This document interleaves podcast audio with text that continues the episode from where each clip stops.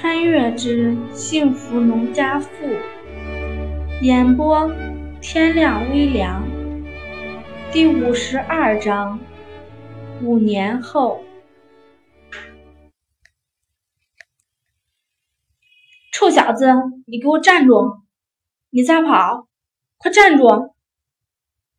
一个二十五六岁的少妇追着一个孩子，从一家院子里跑出来。那个孩子看着有七八岁的样子，见少妇眼看着就要追上他了，便加快了速度，一下子又把两人之间的距离拉远了。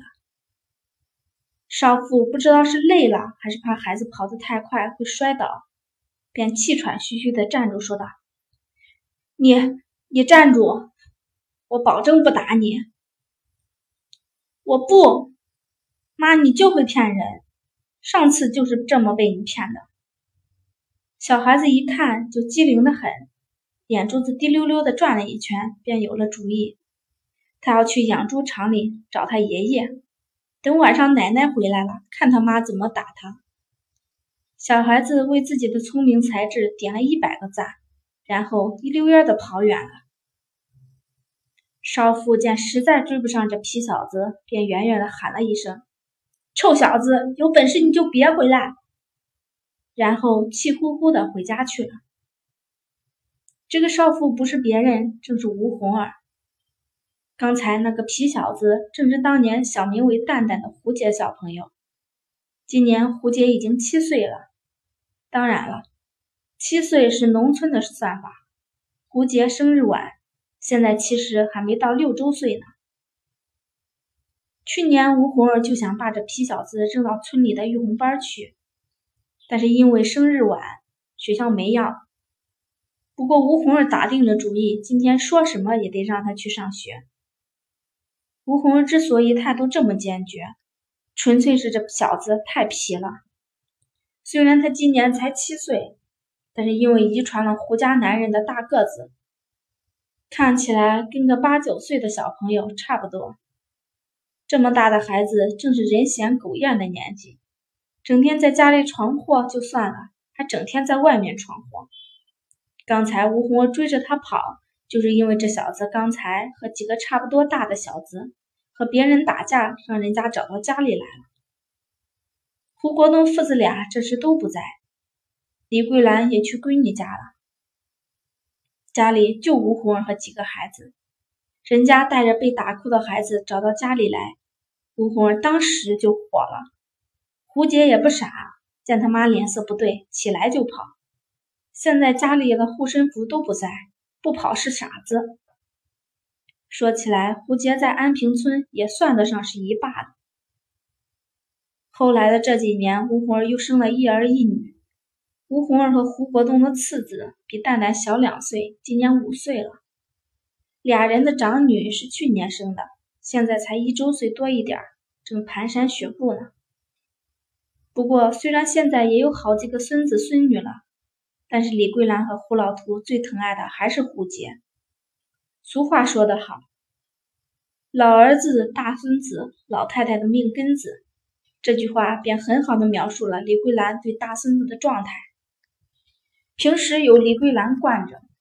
吴红儿只能当个严母，不过显然吴红儿的严母当的也并不怎么成功，因为胡杰的护身符实在是太强大了。李桂兰暂且不说，胡老图那么正经的人，对上孙子也是个没原则的。蛋蛋三四岁的时候，胡老图都六十多了，但是他那么一大把年纪了，还常常趴在地上给孙子当马骑呢。现在蛋蛋大了。胡老图也上了年纪，当马骑是不可能了。但是胡老图也把大孙子护得紧紧的。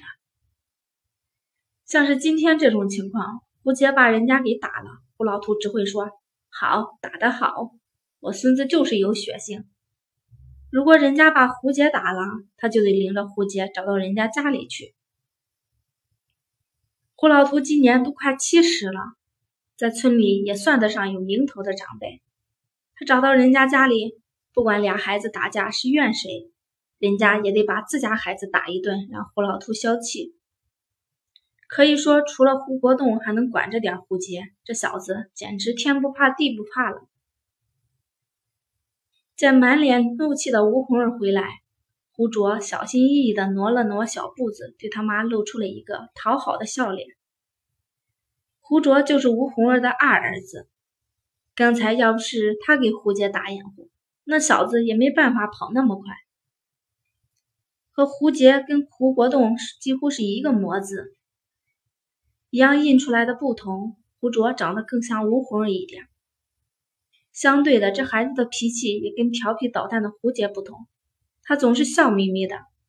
虽然也五岁了，但是还从没跟村子里的孩子打过架。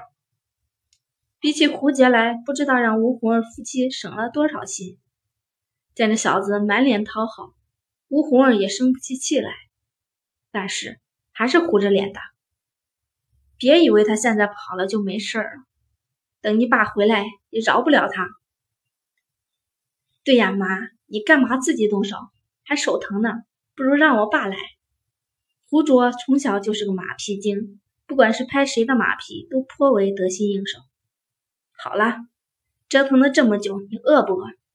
厨子里还有你二姑拿来的蛋糕呢，妈妈给你去拿一块。对着二儿子吴红总是生不起气来，在哥哥和妈妈面前都做了好人的胡卓，心安理得的拿着一块蛋糕啃得香甜。他小脑子里正盘算着呢，今天帮了大哥一把，明天或许能把他的弹弓借过来玩玩。因为胡卓还小，所以吴红儿还不准胡卓拿着那个玩，因此家里只有胡杰有一个。不过胡卓私底下已经玩过好几次了。妈妈，我想看电视。把蛋糕吃完，胡卓继续跟吴红儿提要求。早几年村里就通了电，第二年胡老图便买了个电视回来。才买回来那会儿，整天家里都是人山人海的。毕竟那时候村里还没有人家买电视，哪天有人来放一场电影，不早点去都占不上座。由此可见，胡家的电视有多稀罕了。不过，从去年开始，村里也开始陆陆续续的有买电视的了。胡家总算是摆脱了人挤人的场面。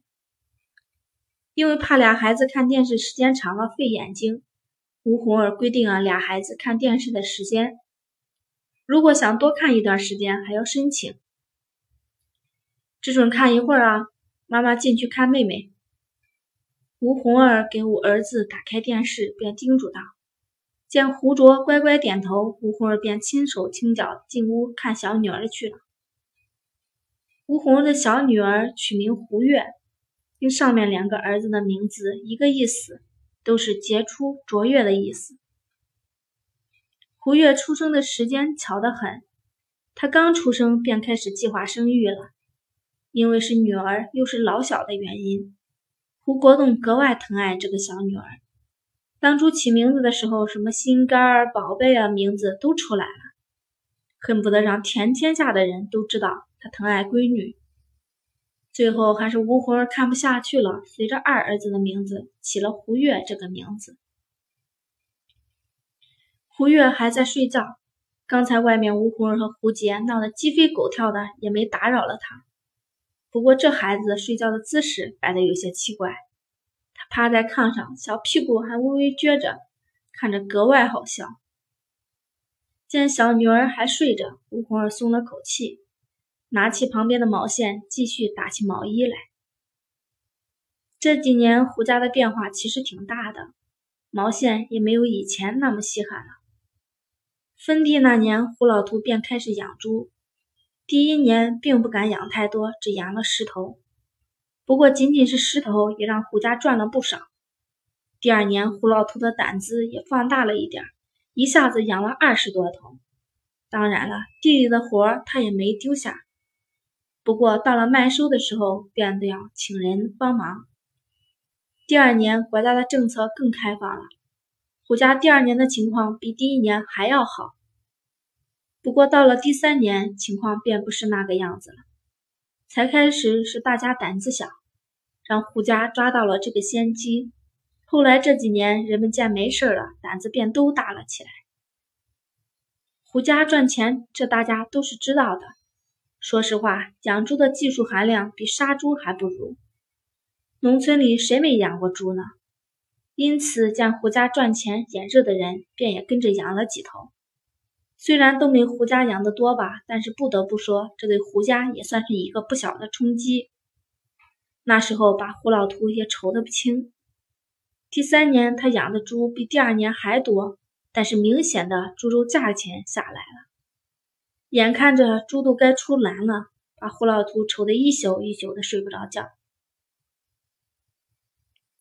后来还是吴红儿提醒了一句：“胡老图的压猪头、卤猪耳朵、炖猪蹄子做的都是一等一的好，为什么不做些卤味儿来卖呢？”这几年人们的生活水平明显比以前提高了好几个水准。几年前不好说，但是这两年这些卤味拿出来，一定会有人买的。吴红儿这话说的，胡老图和胡武栋心里也都发热。正巧胡杏老早之前就开始打算自己开店了，但是无奈的是婆家娘家就没有支持的，因此他便压着性子压了几年。现在好不容易他爹动了这个心思，他简直是使出了全身的力气来鼓动胡家老两口。再没有人比胡杏在镇上看得明白了，现在真是遍地都是钱。如果他当初能够开个服装店，恐怕现在早挣了不少钱了，官员户都不在话下。因此，这个卤肉铺子在胡杏强力的鼓动下便开起来了。胡老头的手艺真不是盖的，第一批卤肉出来就卖了个空。胡杏就在铺子里帮忙卖，他嘴又巧。两年过去，卤肉铺子更是红火。现在想买到最受欢迎的卤猪蹄，还得提前去排队。三年猪肉卖下来，不仅是胡老图，连胡杏的腰包都鼓了起来。见的确这么挣钱，赵强也时不时的过去帮个忙。现在他那份供销社的工作有几乎等于没有。前几年供销社是牛，但是现在各种各样的小店层出不穷，供销社早就是过去式了。摊子大了，胡家自己养的猪就有些不足，毕竟胡家父子只有两个人，精力再大也有限。再加上胡老图都快七十岁了，因此现在胡家不仅自己养猪。还会从附近的村民那里收购，就连家里的地，除了只留着一亩多种菜，别的都租给别人种了。正因为胡家的日子过得自在，所以吴红儿虽然都二十八了，但是看着还跟二十五六岁的差不多。在农村，尤其是经济水平十分落后的八十年代，这已经是很难得的了。第五十二章播讲完毕。谢谢大家收听。